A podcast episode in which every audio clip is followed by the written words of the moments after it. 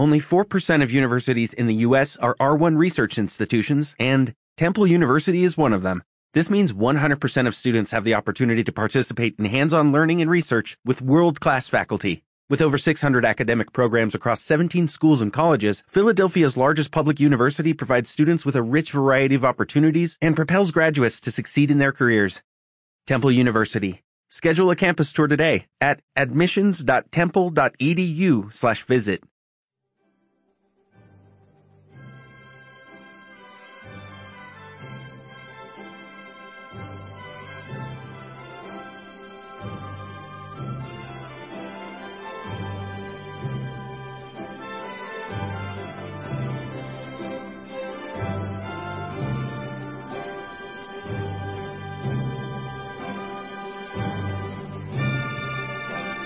días, queridos compañeros, a una nueva edición de Radio Libertad Constituyente.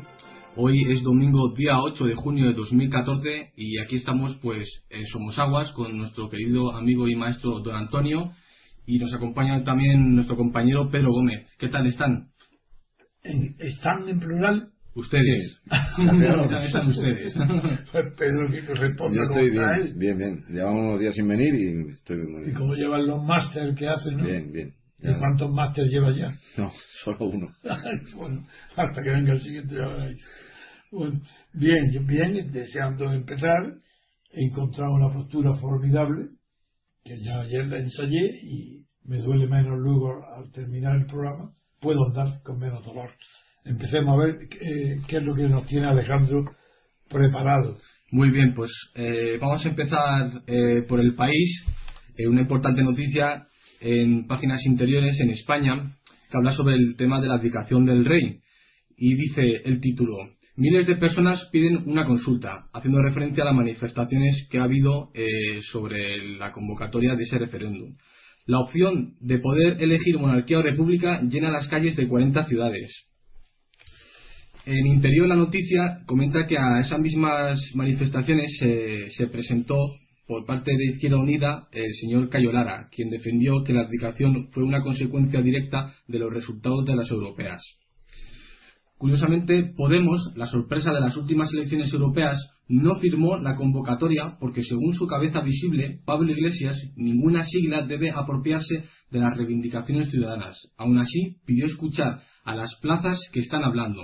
Ayer no acudió a Sol porque, según fuentes de la organización, estaba fuera de Madrid. Antes de que sigas, eh, me detengo para analizar la poca inteligencia y el, carácter absurdo de la mayoría de las manifestaciones verbales o es- que recoge la prensa, los medios auditivos de este señor Pablo Iglesias.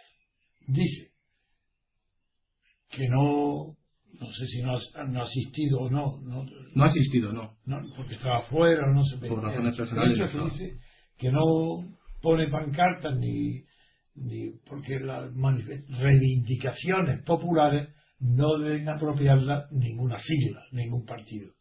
Esto es tan absurdo lo que dice que implica dos consecuencias ridículas, completamente idiotas. Una, si todas las reivindicaciones que defiende la llamada izquierda son populares. No hay ninguna reivindicación de la izquierda que no sea popular, porque ellos dicen que refienden no al pueblo genéricamente, como lo podía entender Rousseau, sino al obrero, a la clase trabajadora, a la clase humilde. a Para ellos es, como decía la Primera República, España es una república de trabajadores. Cuando ellos hablan del pueblo, pues claro, eh, todos, todos defienden o participan de esas manifestaciones porque ellos son parte del pueblo. Si un partido no quiere dar protagonismo a sus siglas porque la reivindicación es popular, ese partido tiene que disolverse porque todas las reivindicaciones de ese partido son populares. Entonces, ¿qué hace él? Pues si él no puede decir aquí estoy yo, y porque él no puede apropiarse de ninguna idea del pueblo, como son demagogos por excelencia, que hacen programas de las aspiraciones populares de las personas ignorantes que no tienen idea de la, de la relación que hay entre medios y fines, sino solamente directamente persiguen los fines, No es inteligente la afirmación de que un partido como el suyo no debe apropiarse, en primer lugar, de una manifestación. En primer lugar, no se apropia, porque la prueba que no se apropia es que junto a él está Izquierda Unida o están otros partidos de izquierda, lo que apropiarse no. Ha, ha, podido expresarse mal, y hay que decir que no puede apropiarse ni el conjunto, falso también, porque se sabe que la adhesión a los partidos políticos es ínfima. El pueblo es una proporción bajísima la que tiene participación dentro de un partido. Y sin embargo, las aspiraciones son populares. Es decir, las reivindicaciones son populares. Es, que no tiene sentido. Es que todo lo que dice es para, o bien es demagogia, o es para presumir de una falsa pureza. Porque claro, quien lo oye dice, hombre, hombre que es generoso, no quiere apoderarse de ningún idioma pura. Ah, no quiere apoderarte, entonces ¿por qué habla en nombre del pueblo? ¿Por qué pone al pueblo para justificar tus peticiones? No hable en nombre del pueblo habla en nombre propio. No, eso es falso y una vez más demuestra que es un hombre hipócrita. Sí. Eh, bueno, la noticia podemos. Ah, bien, entonces voy a comentar. Sí, no, eso tú has leído el país, pero ¿y el mundo qué dice? Sí, la noticia del mundo en portada dice, pero la información que da es. No importa, ¿qué portada dice? ¿Qué, ¿Qué importancia le da? ¿Está en la portada o está en el interior? Nos digo todo esto porque tienes poca experiencia, estás empezando y te digo que la noticia tienes que completarla en los dos periódicos. Aunque yo te interrumpa, no quiere decir que tú has terminado por eso. Sí, pues en el mundo de la portada también se encuentra la noticia que dice el título: Miles de personas piden un referéndum ya sobre la República. Eh, miles de personas en el centro de Madrid y en muchas otras ciudades españolas se manifestaron ayer a favor de un referéndum. La manifestación central empezó el recorrido en Cibeles y desembocó en el epicentro del movimiento Indignados en la Puerta del Sol. Luego, el mundo le da más importancia que el país. Primero, porque está en portada. Segundo, porque destaca que se ha celebrado en ciudades. Claro que el país dentro dicen 40 ciudades. Eso es un hecho importante. Es verdad que hubo en el Sol y en otras ciudades hubo más gente, pero también coincidió ayer con el partido de fútbol, aunque ah, no sé las horas exactamente, pero creo que ha influido, y lo que importa es que ha habido manifestaciones populares numerosas y significativas sobre este hecho, y es lo que voy a comentar yo. Bien, mi primera reflexión es una comparación. Cuando se celebra el referéndum del año sobre, sobre la constitución del año 78, los partidos republicanos no están legalizados.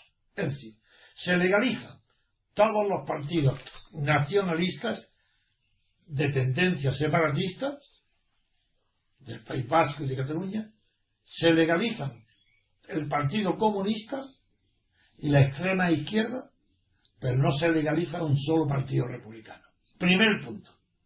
Es decir, ¿cómo es posible que los españoles le den valor vinculante a aquella constitución del año 78, que no fue debatida, sino, sino que fue simplemente aprobada porque la comisión que la redactó de los llamados falsamente padres de la patria, porque no eran padres, eran padrastros de la, de la patria, puesto que nadie lo había, no era un producto natural de la patria aquello, eran los franquistas, los franquistas, y los oportunistas se unen en un consenso cuyas figuras políticas fundamentales eran Suárez y Felipe González, Suárez apoyado por Estados Unidos, por Kissinger, exactamente igual que los alemanes Helmut Schmidt y Billy Brandt apoyaron a Felipe González.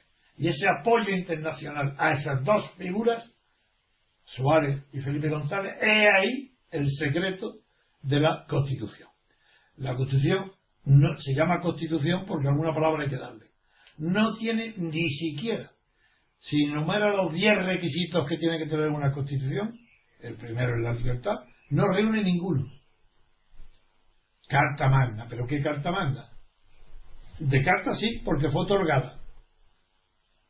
Y magna, porque hay una tradición de llamar carta magna, eh, eh, y viene de Inglaterra, porque al final de la Edad Media el acta de reforma era un acta magna. como no tiene constitución, así que un nombre de la Edad Media es la que dice que España se da a los españoles, se dan una carta manda. Mentira, no se dieron nada.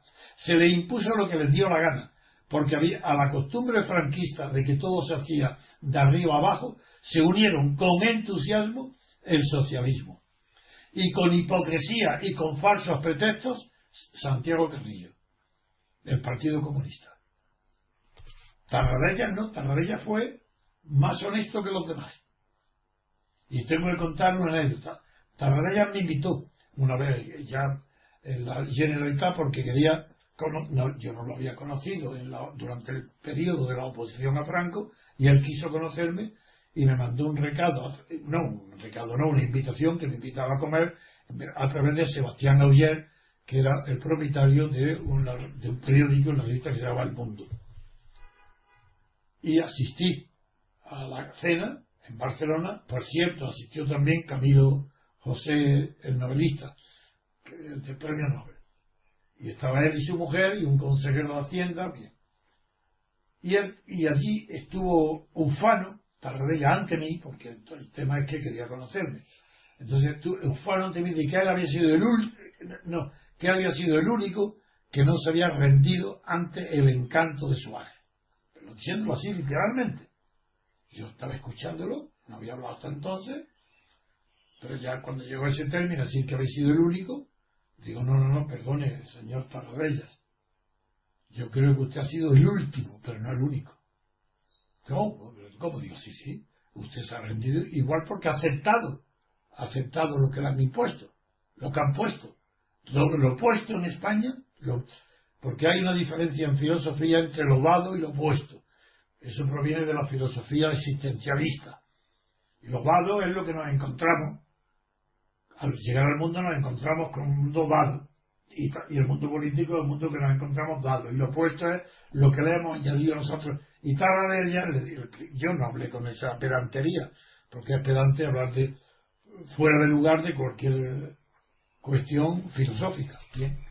Pero dije, no, usted sí, es verdad que ha sido el último antes que usted lo han hecho todo, se han entregado al poder y usted se ha entregado también porque ha aceptado. La monarquía ha aceptado todas las condiciones que le han impuesto, todas y no ha variado nada.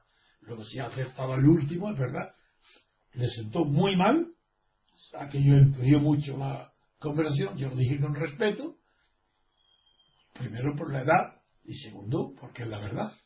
Y si él me invitaba para conocerme, yo estaba obligado a decir la verdad aunque eso llevara consigo el enfrentamiento o el disgusto o la separación ya para el futuro de Taradella, y mi persona. Bien, eso es un inciso. Mm, lo dado, los españoles se encontraron con esa constitución como lo dado por la naturaleza. Igual que si llueve, llueve en determinado país llueve, para todos porque es lobado por la naturaleza. La constitución fue como la lluvia, que fue para todos los españoles, aunque solamente fue un puñado de ellos los artífices.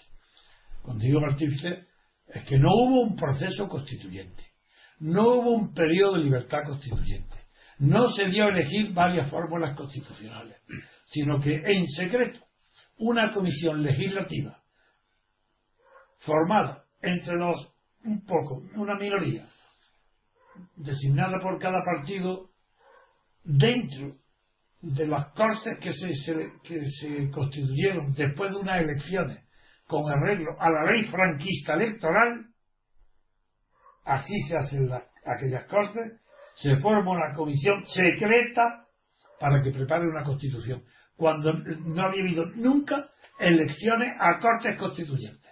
Las elecciones fueron una legislativa ordinaria, como todas las que había hecho Franco, una más. Y sin embargo, por sorpresa y sin avisarlo, se hace una comisión que redacta en secreto una comisión. Y esto, que digo, no es ningún secreto. Esto lo sabe todo el mundo, pero todo el mundo, todo el mundo que está o que puede decir algo en la política, incluidos los periodistas. Por esto se enteraron todos porque una revista llamada Cuadernos para el Diálogo fundada por Joaquín Ruiz Jiménez y cuyo director era Pedro Altares, un periodista francamente bueno y honesto, pues descubrió que se estaba redactando la Constitución. Lo publicaron, fue un escándalo, pero un escándalo relativo. En aquella época los escándalos eran peligrosos, no se podían manifestar. Seguía, es como si Franco estuviera todavía vivo. Entre primer punto. No hubo periodo constituyente. Segundo, no hubo elecciones a diputados constituyentes, a cortes constituyentes. Tercero, no hubo discusiones dentro de una comisión a la Constitución. Se hizo todo en secreto. Y el último término, por ejemplo, la República estaba prohibido, pero prohibido la palabra. No se podía pronunciar la palabra República, era tabú. Exactamente igual que con Franco. No hubo posibilidad, no es que no hubiera posibilidad para el pueblo de aquí, es que en la mente del consenso no cabía siquiera el sonido de la palabra república. Eso repugnaba a las mentes del consenso eh, de Juan Carlos monárquico que redactó la Constitución. Para resumir, esa Constitución que no dio oportunidad ninguna a que los partidos republicanos que seguían siendo ilegales pudieran estar presentes, a ninguna voz republicana que pudiera estar presente, solamente yo era el único que defendía públicamente la República, me podéis creer o no, era el único, ni partidos comunistas, ni catalanes, ni vascos, nadie. Es más, yo no, yo no soy rico, pero ganaba bastante dinero como abogado. Bien, tuve que comprar una revista de carácter pornográfico que pertenecía al grupo de Interview, que la, tenía un, periodista llamado Aragón. Pues ese hizo gestiones a petición mía y pude comprarla de Antonio Asensio, que era el propietario de esa revista, que me costó en aquella época una barbaridad, 15 millones de pesetas, el nombre, que ya que había editado 15 números, con portadas de mujeres desnudas, como interview. Y era el único camino que encontré para poder pronunciar la palabra república y que la dijeran los demás. Entonces, bajo esas portadas de mujeres desnudas, fotografías, estaban luego mis artículos con mi apellido, con mi nombre, dando la cara en una revista pornográfica, para poder hablar de la república. Que eso es, eso para que se enteren hoy lo que era aquella época y quién era Santiago Carrilla, Partido Comunista, Partido Socialista, los que hoy presumen de qué, de qué presume Cayo Lara, si está heredado, ha heredado, ha tomado la herencia que le dejó Santiago Carrillo, Izquierda Unida. Bien, entonces eso fue en el año 78. Y ese tiempo durante el cual la palabra república era peligrosa pronunciarla, donde yo lo hice de la manera que lo estoy diciendo, es, con esa pretexto, esa habilidad de que compraran mujeres desnudas para que se encontraran dentro con la palabra eh, república, dentro de la foto eh, de la revista. Se llamaba Reporter, y ahí está la prueba, ahí está. Bien. Eso fue el 78. Hasta el año 94,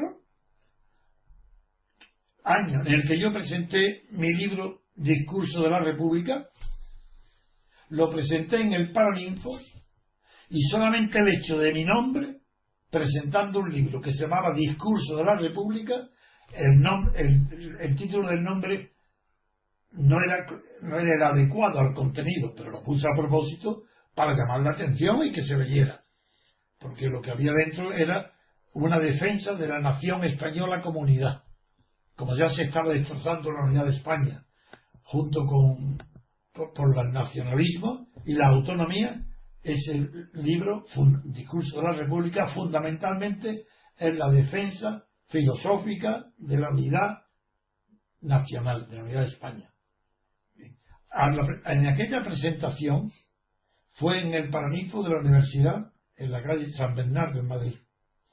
Allí caben lleno, lleno a reventar, como muchos, sentados, ni eso, ni mil personas.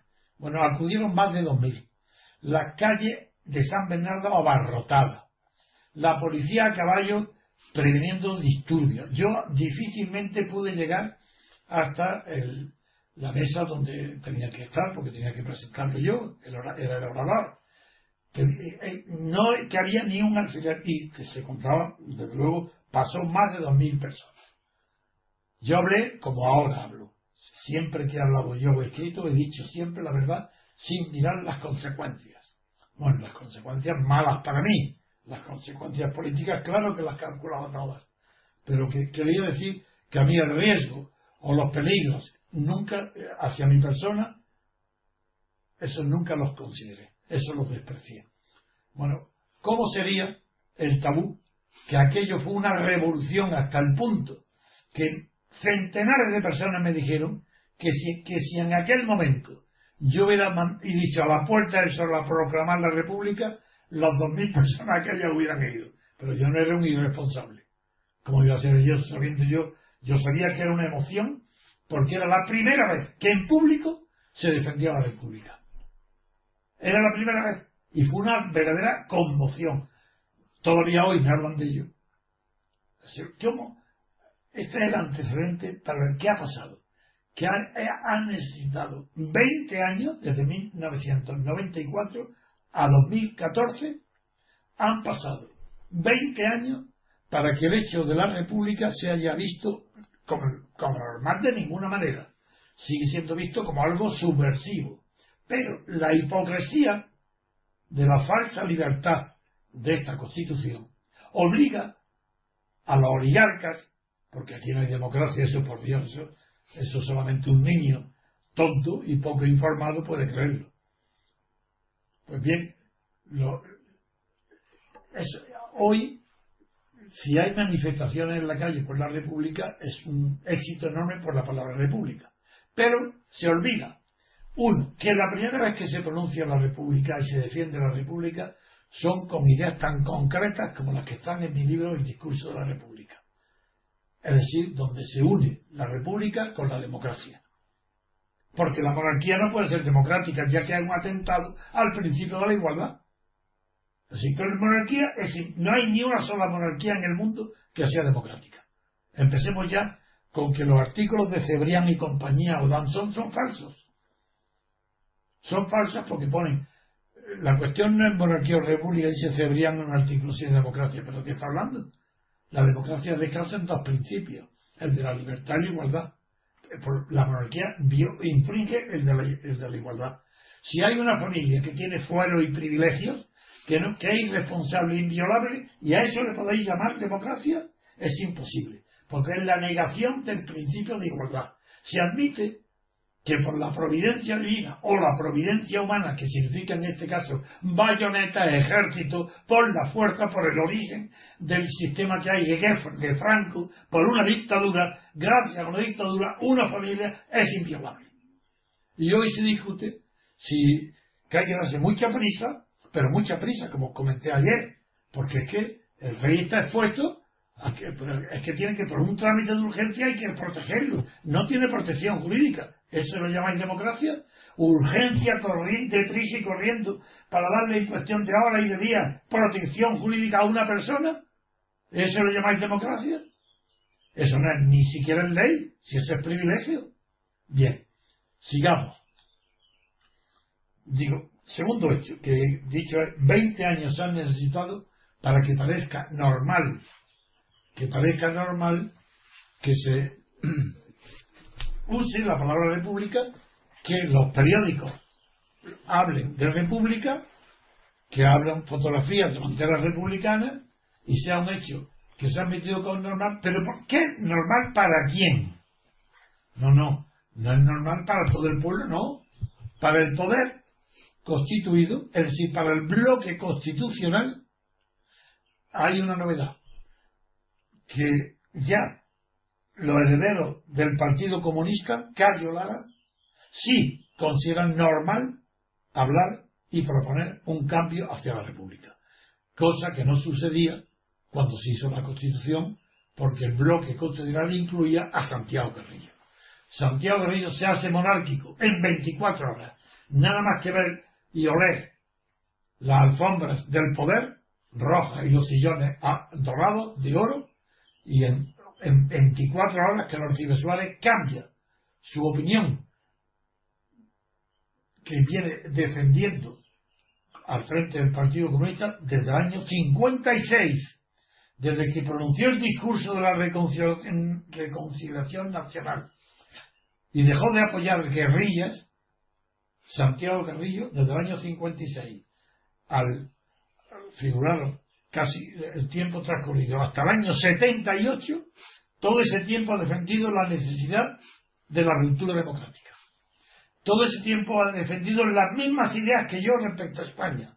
Unidad, unidad de España, reconociendo peculiaridades autonómicas, si queréis, lingüísticas para Cataluña, muy bien, pero defendía unidad de España, ruptura pacífica del franquismo, imposibilidad de la reforma, reconocimiento simultáneo de todos los partidos a la vez, no uno después de otro, por tanto reconocimiento de los partidos republicanos, sin esas condiciones, firmadas por el Partido Comunista en mi despacho, se comprometían a no aceptar ninguna legalidad, que viniera de arriba abajo.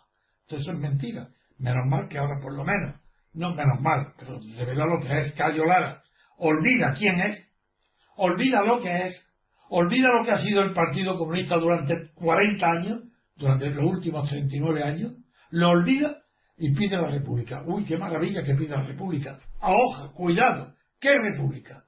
¿Es que acaso es una autoridad moral o intelectual Cayo Lara o el Partido Comunista para que haber convencido al pueblo español de que acepte la monarquía? ¿Era autoridad para defender la monarquía? ¿Por qué va a ser autoridad ahora para defender la república? ¿Qué república? No nos dice, dice la república. No dice cuál. ¿Pero cómo? ¿No os dais cuenta que es una tomadura de pelo, una vergüenza?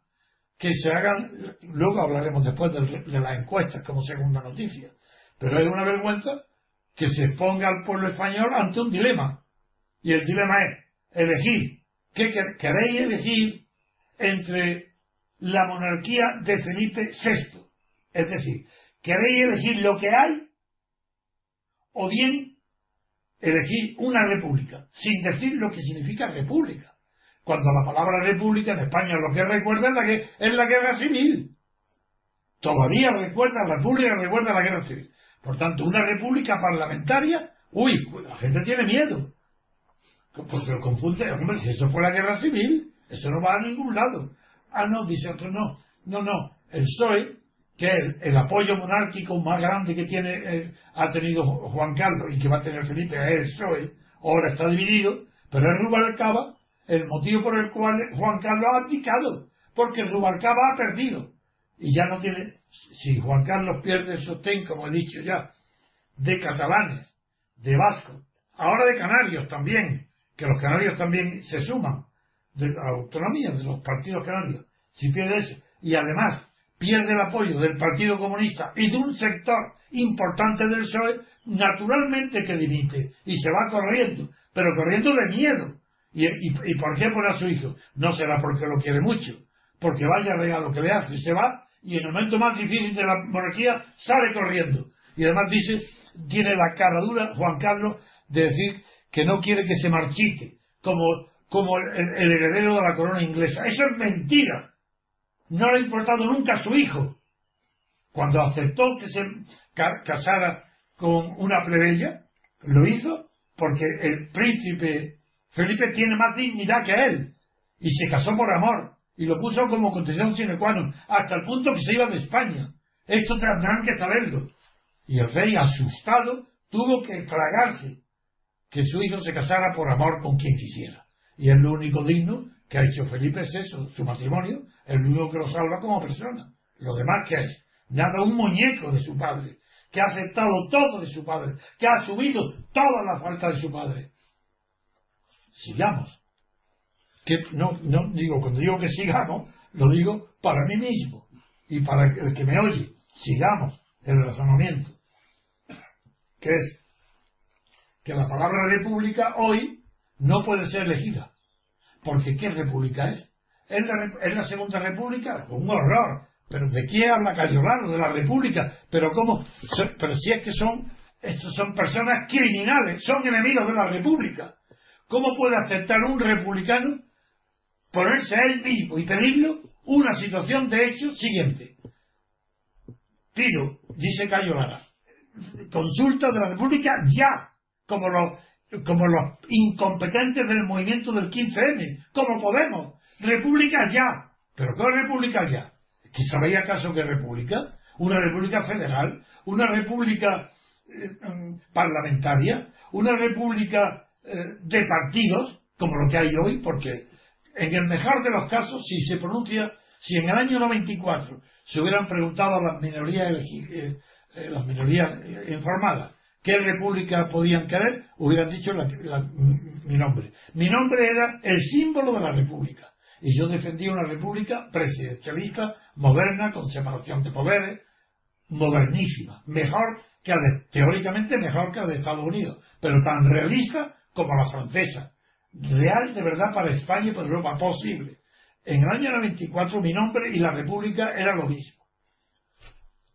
Como no he podido estar, porque los medios me han puesto ese boicot tan grande, que tan pronto como voy a una emisión, esa emisión eh, se eleva, los periódicos suben, triunfan y a mí me echan, me apartan. Bueno, pues como no he podido, pues hoy la República ya no es, está unida a mi nombre, Ahora la República está unida a nombre de quién? Pues de Podemos. ¿Y qué es esa República? Al nadie lo sabe. una palabra. Pero una República tan abstracta como si dijera fraternidad. Es que es lo mismo que la fraternidad. ¿Qué es eso de República? Pues es que la República, si no está definida en unas instituciones, no puede ser sometida ni a una consulta. Ya lo vemos como segunda noticia, la de la consulta. Esta, la encuesta.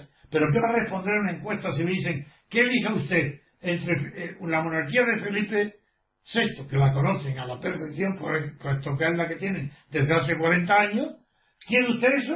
¿O una república? ¿Pero qué república? La segunda ya hemos dicho que imposible, porque la tienen unida la guerra civil. Ah, sale Rubalcaba, el listo, y dice una república federal. ¿Pero cómo, ¿Pero cómo una república federal si España está unida? Es una sola nación, es un solo Estado. Para que haya República Federal, tiene que antes dividirse. ¿En cuántos trozos? Pues, pues tantos como autonomía, 17.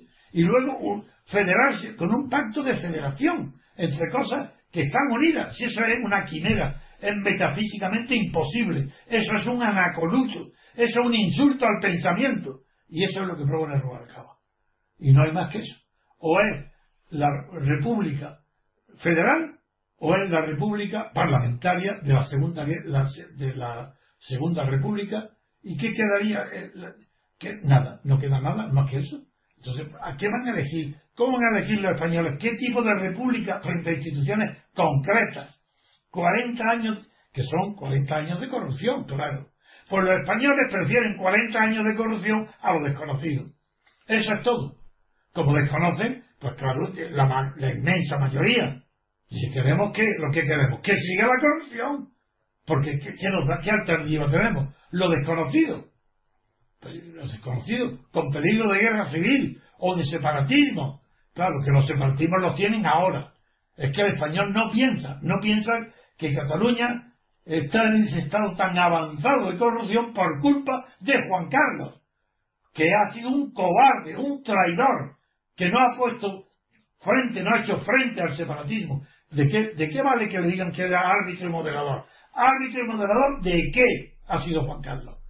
Entonces, ¿por qué si es árbitro y moderador, en 40 años de árbitro y moderador, para terminar con una mayoría de catalanes que quiere separarse?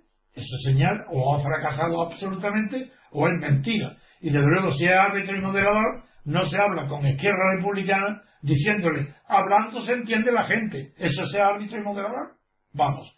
Eso es una tomadura de pelo al pueblo español permanente, de las instituciones, de los periódicos, de los medios de comunicación. Y ahora, 40 exministros se hacen una fundación para apoyar con un nuevo consenso a Felipe. Esa es la noticia de hoy. Todo es vergonzoso. Entonces, como quiero seguir avanzando en el análisis del día, pues doy aquí por terminado que las manifestaciones ha sido un éxito, pero que no puede avanzar mucho porque nadie define, no hay una unidad. La República no tiene un pensamiento unitario, como fue el mío porque fue moderno, avanzado, mirando hacia adelante, no hacia atrás, no volviendo hacia la República Federal de la primera, lo de Pi Margal, ni tampoco la Segunda República porque no supo evitar la guerra civil, porque no tenía poder político para dominar al ejército. Es, por eso no es apropiada. Y porque España no era una república de trabajadores. ¿Cómo ver de trabajadores? El que no es trabajador ya está fuera de la república. ¿Pues ¿Eso qué es? Si es que no, no había idea ni conciencia constitucional. No la hubo en el 31 tampoco. Porque también fue improvisada. Y yo quise que no, que la república no fuera una improvisación. De ahí los volúmenes, las conferencias, los miles de artículos que he estado publicando desde hace 40 años sobre la República. Confirmando sus palabras, don Antonio, eh, aquí ya dentro vienen las estadísticas. Y, por ejemplo, una pregunta. Dentro del periódico, El País. Efectivamente, página 14. ¿Debería convocarse en algún momento un referéndum para que los españoles dirijan si digan si prefieren que España siga siendo o no una monarquía? Pues 62% de acuerdo, el 34% en desacuerdo y un 4% no sabe no contesta. Voy a comentar esto. Mm, esto corresponde a la división de los tres tercios que ya en el siglo XIX el gran jurista Jelinek había analizado y descrito del tercio conservador, que es el que defiende la situación, el tercio reaccionario, que quiere volver a una situación anterior, que donde tuvieron el poder y se perdió la idea, que serían, por ejemplo, los que defienden la República Federal, como la primera República Española fue federal, aunque nadie la entiende porque nadie la estudia. Se llama federal la primera República no porque fuera un pacto de federación de estados, sino porque era un pacto de federación de municipios, porque la idea era de Prudón, era, era prudoniano, era el federalismo de abajo arriba, algo parecido a lo que Condorcet luego propuso para evitar la convocatoria de los estados generales previos a la Revolución Francesa.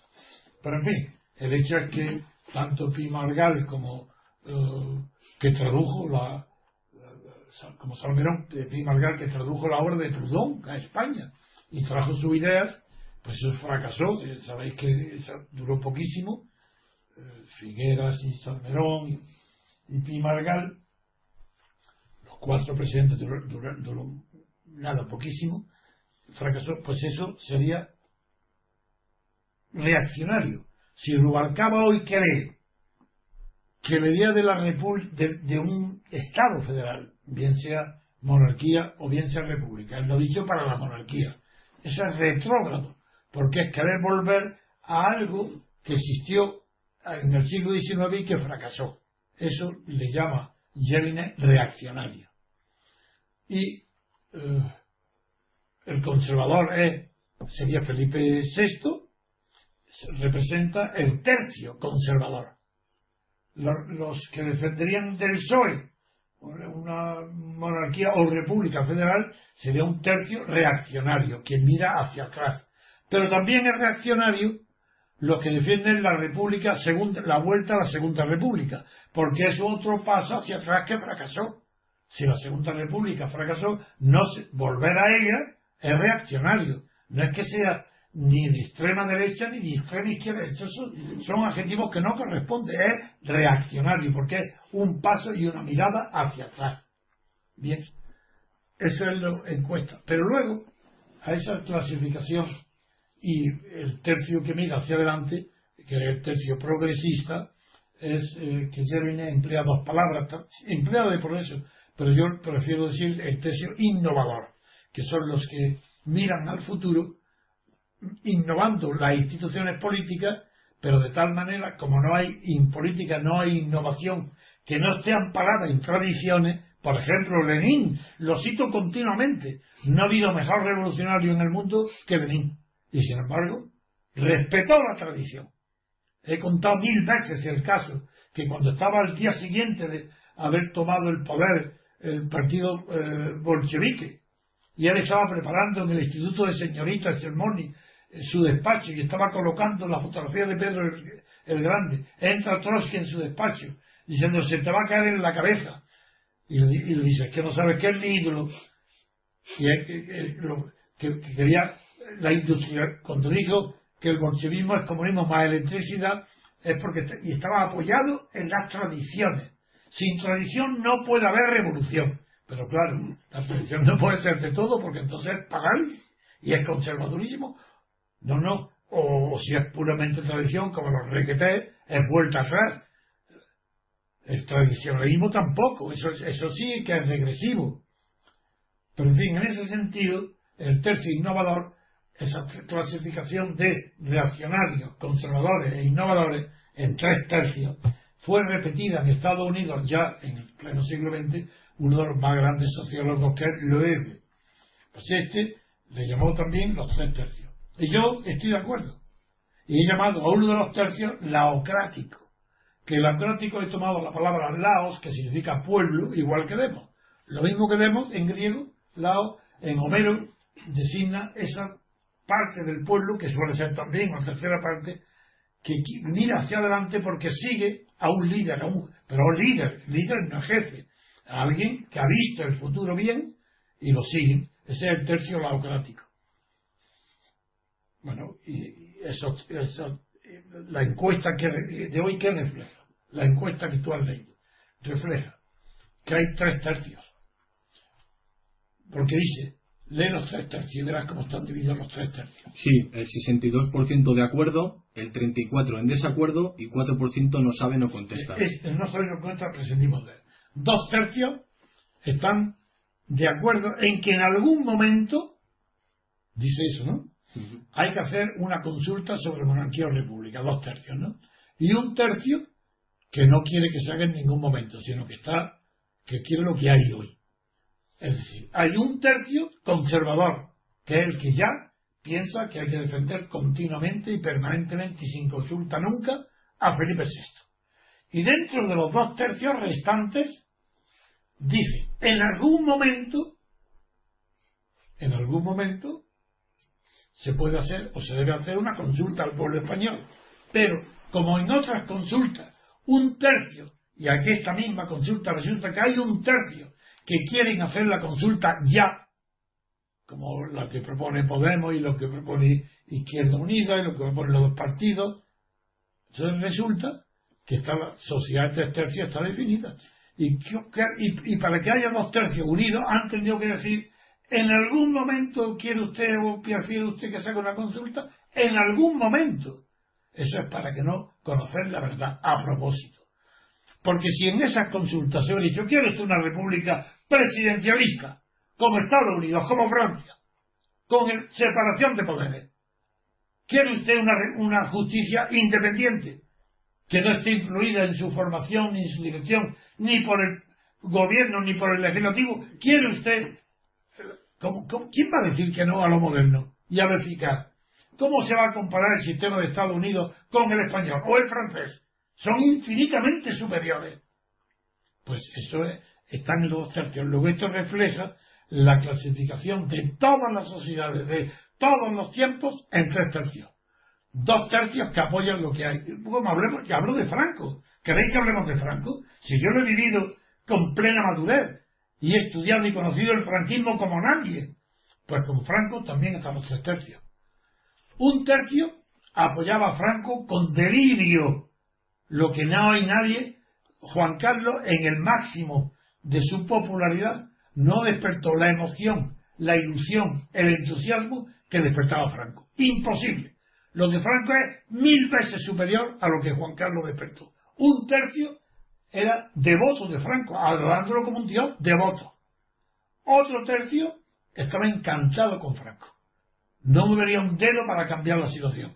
Estaba encantado porque era el orden público perfecto, porque no había robo, porque había tal, porque la libertad les da igual, eso es lo de menos, lo principal es el orden, la conservación de la propiedad, los ricos pagaban muy pocos impuestos, los obreros no tenían derechos, perfecto. Luego ese tercio no, no era devoto de Franco.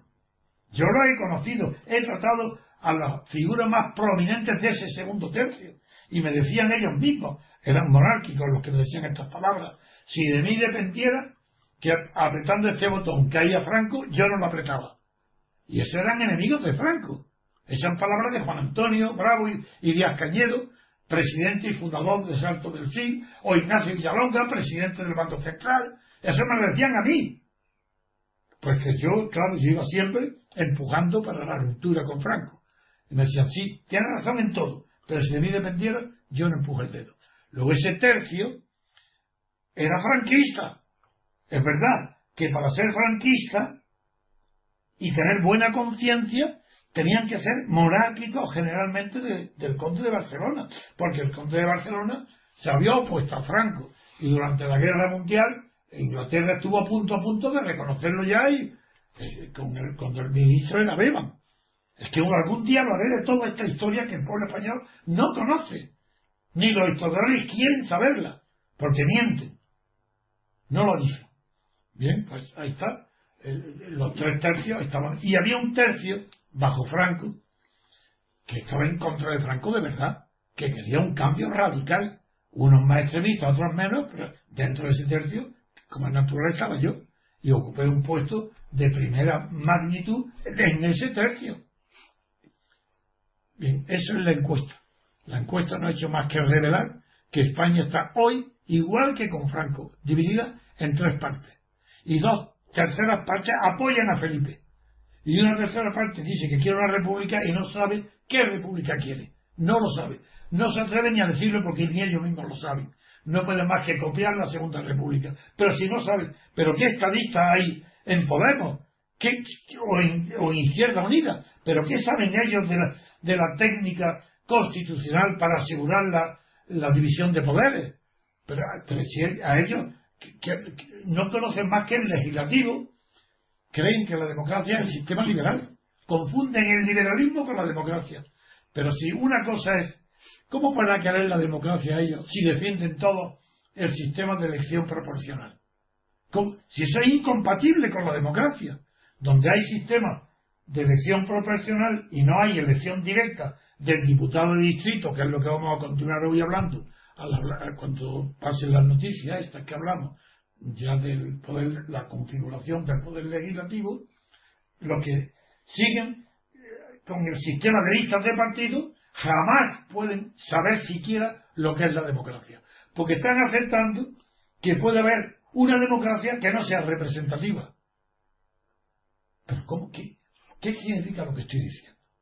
Digo que Cayo Lara y Podemos y Pablo Iglesias y los demás, y Anquita, ellos no tienen ni idea de lo que es separación de poderes porque no saben lo que es el sistema electoral.